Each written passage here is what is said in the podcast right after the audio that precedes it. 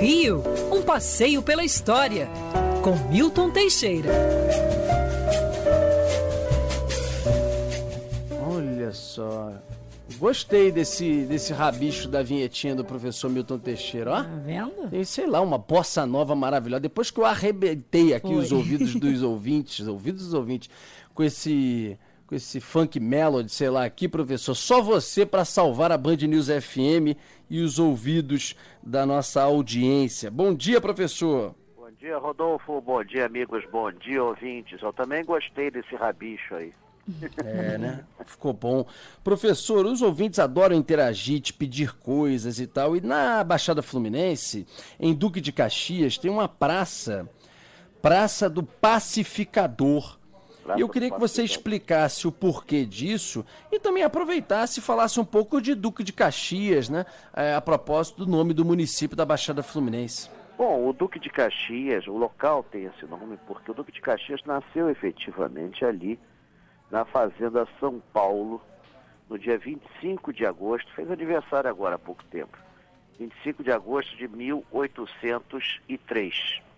O Luiz Alves de Lima e Silva era filho de um ministro do Exército, Brigadeiro Francisco de Lima e Silva.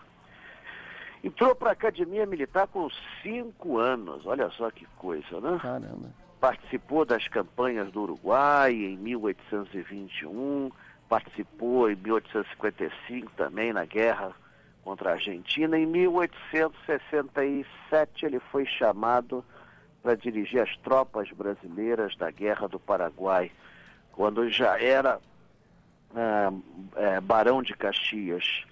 E lá ele conquistou méritos e tudo mais. Ele venceu a maior batalha campal que já existiu eh, e foi e, com- e tomou Assunção em princípios de 1869. Depois voltou ao Rio de Janeiro, ganhou o título de duque, o único dado no Segundo Império. Para vocês terem uma ideia, duque é o título da de nobreza mais alto que existe antes do rei ou imperador. É o único que pode olhar o imperador de frente. E nós só tivemos no Segundo Império um duque. Se matassem a família imperial brasileira, Caxias seria o novo imperador. Felizmente isso jamais ocorreu.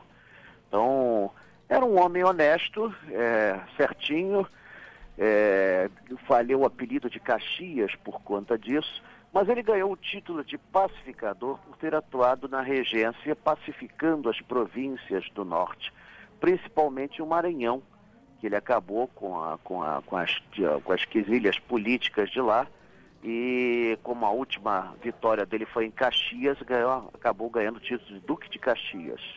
É, Ele é patrão do Exército Brasileiro desde 1962, oficialmente. Extraoficialmente, ele era desde o início do século XX. Agora, a Praça do Pacificador, ela surgiu por conta da rodovia Rio-Petrópolis, que foi inaugurada em 27 de agosto de 1928. Surgiu ali, era um pantanal, era um brejo, tanto que um dos nomes que a praça teve inicialmente foi Praça do Brejo, depois teve também um outro nome poético, Praça dos Caranguejos.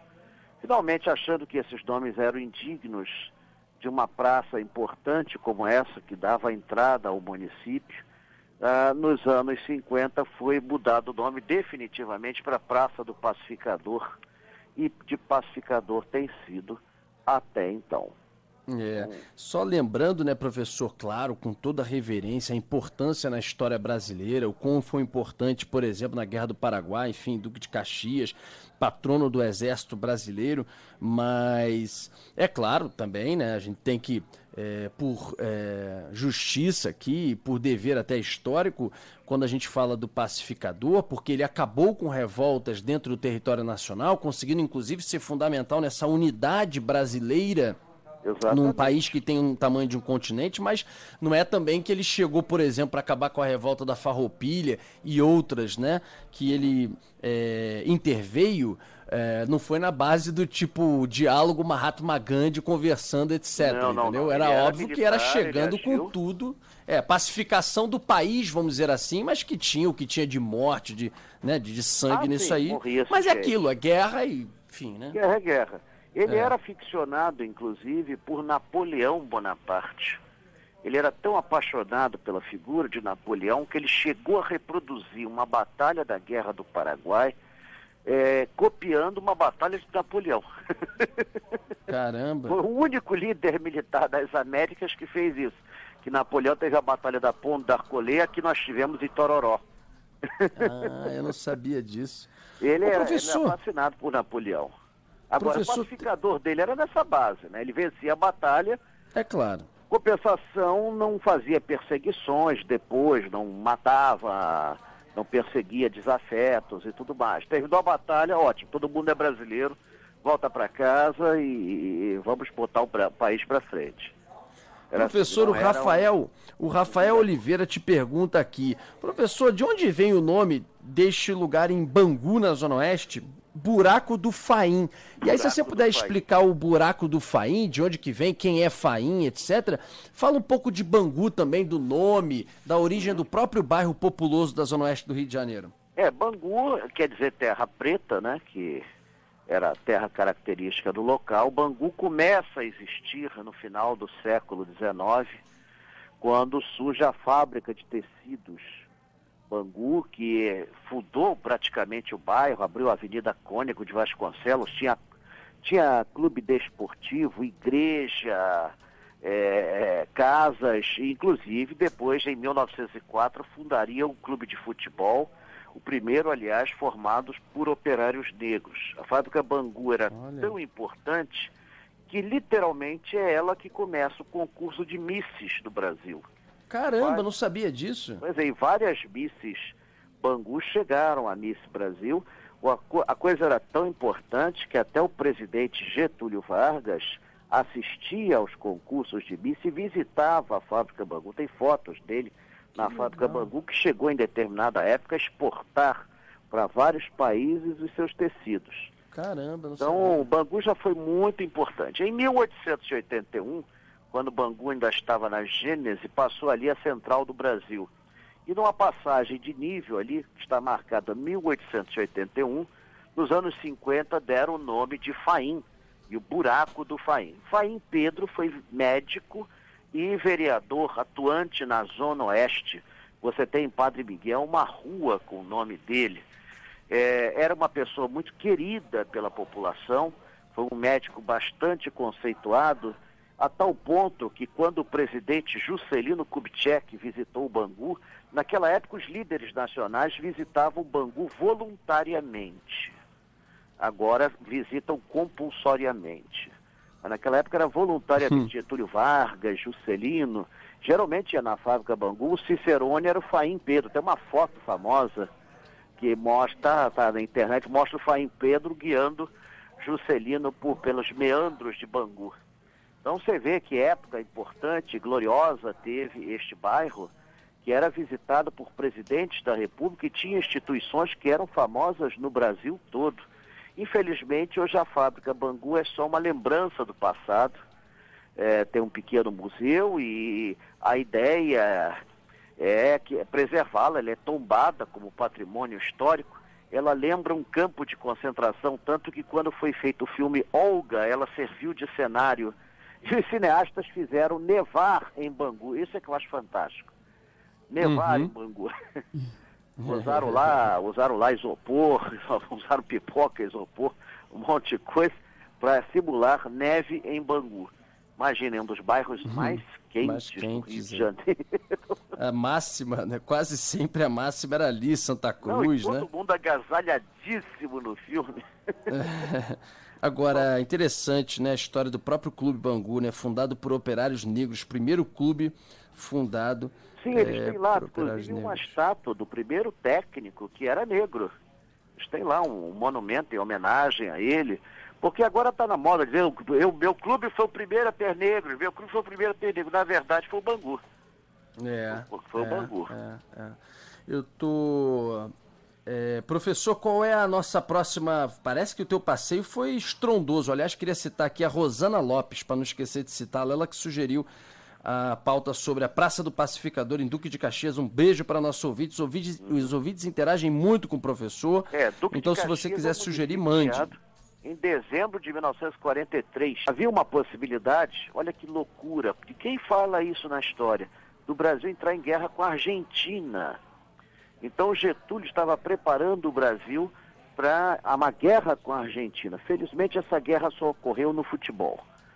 Então, mas foi assim, e, e Caxias foi criada em dezembro de 1943, era a antiga Iguaçu importante no século XVIII e XIX como local de passagem dos tropeiros para o ouro.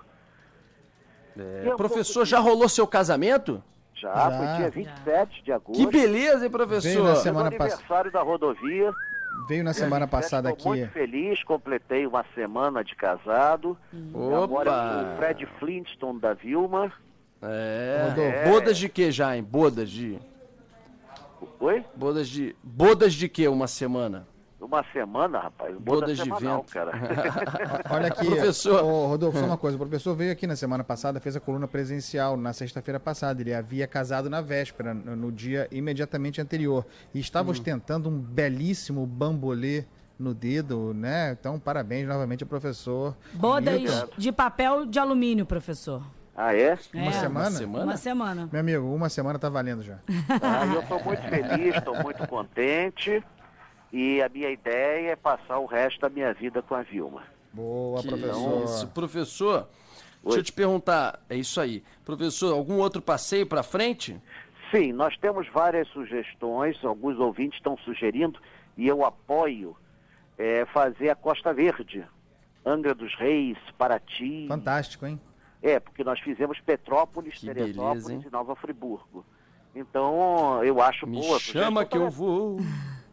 Me chama aí, professor, para esse, hein? Esse vai ser é, bom. Será, portanto, isso deve ocorrer no dia 25 de setembro, sexta-feira. E quando liberarem as aglomerações, infelizmente não se pode ter aglomerações, teremos os passeios presenciais. Maravilhoso. É isso aí, professor. Como sempre, é, o rolezinho do professor Milton Teixeira. Ah, tem que respeitar. Numa época de proibição de, de aglomerações, sair à rua claro. com 400 pessoas. A polícia não ia pegar todo mundo. Não pode, certamente não pode. Mas quando voltar, será em grande estilo, com todo mundo vacinado. Ah, com Aí certeza. Tem, olha, rapaz, tem cada passeio. A gente vai preparar o primeiro da volta vai ser um negócio assim enorme, vai ser tomando as ruas do Rio de Janeiro. A gente vai fazer uma coisa de gala, entendeu? Aí o professor já vai estar completando bodas de papel.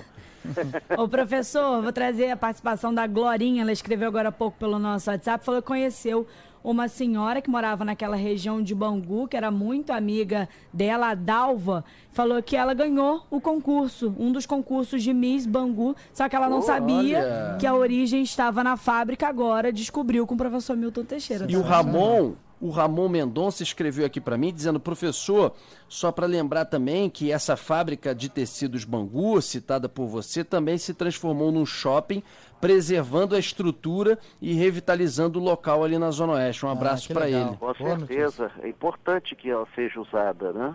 É, ela, claro. ela cair em ruínas. É importante. Se você quiser sugerir temas pô, o nome da minha rua, da minha avenida, por que, que é o nome dessa cidade onde eu gosto de ir, ou é onde eu moro, meu bairro.